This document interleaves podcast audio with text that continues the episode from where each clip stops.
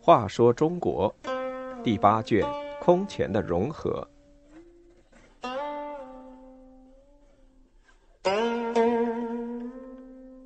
四十六，陶渊明和《桃花源记》。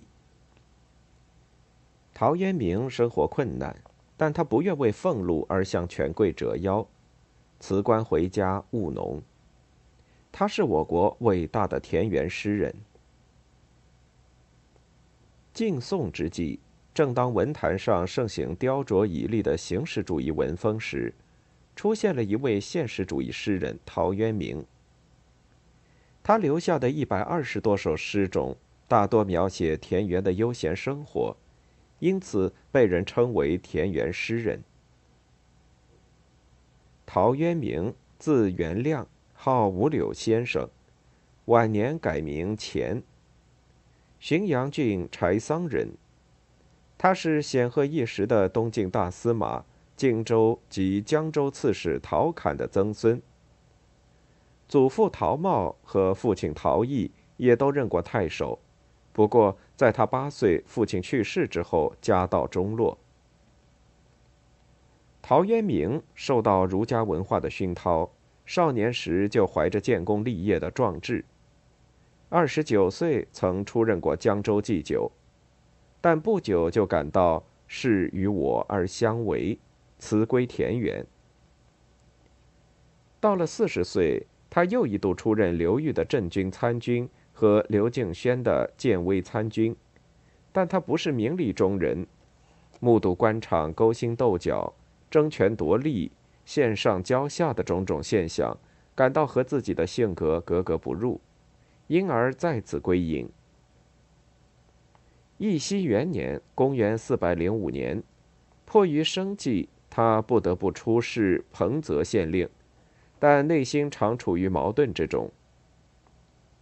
有一天，郡里派来督邮来县巡查。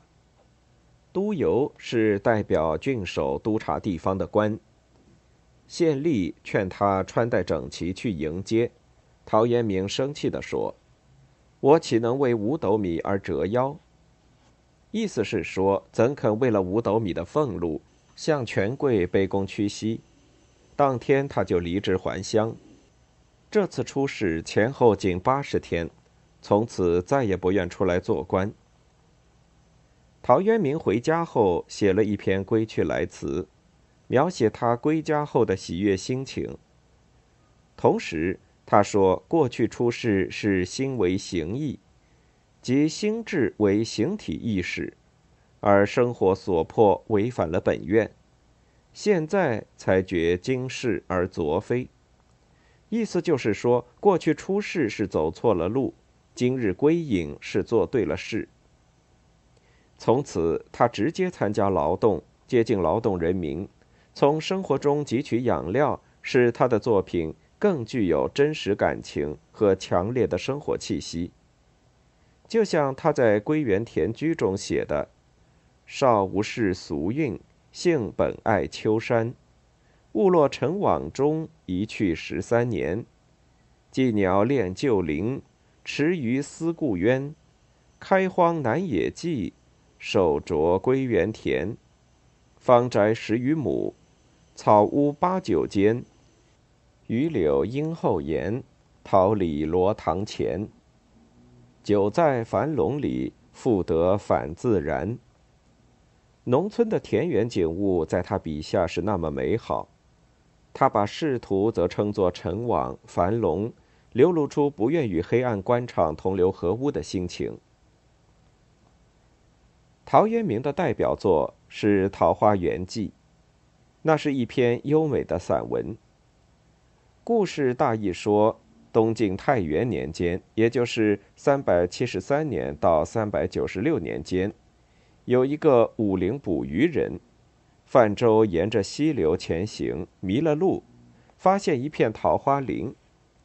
渔人十分惊异，便往前查看。桃林的尽头正是溪流的源头，有一座小山，山边有一个小洞，洞口隐约有光。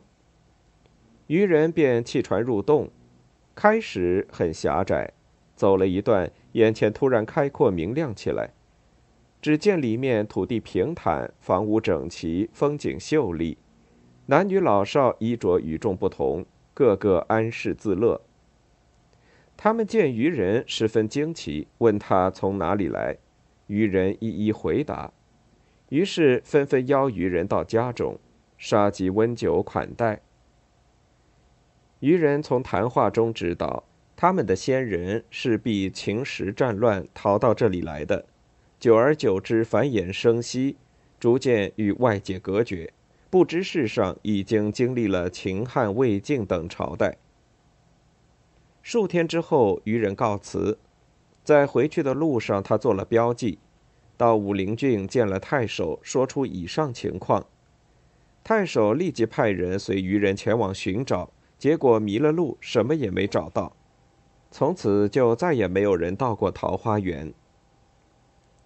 这篇美丽动人的散文描写了一个乌托邦式的理想社会，它与现实社会中尔虞我诈、勾心斗角、争权夺利、动荡不安有着鲜明的对比。诗人对这个理想社会的向往，表达了他对现实社会的不满。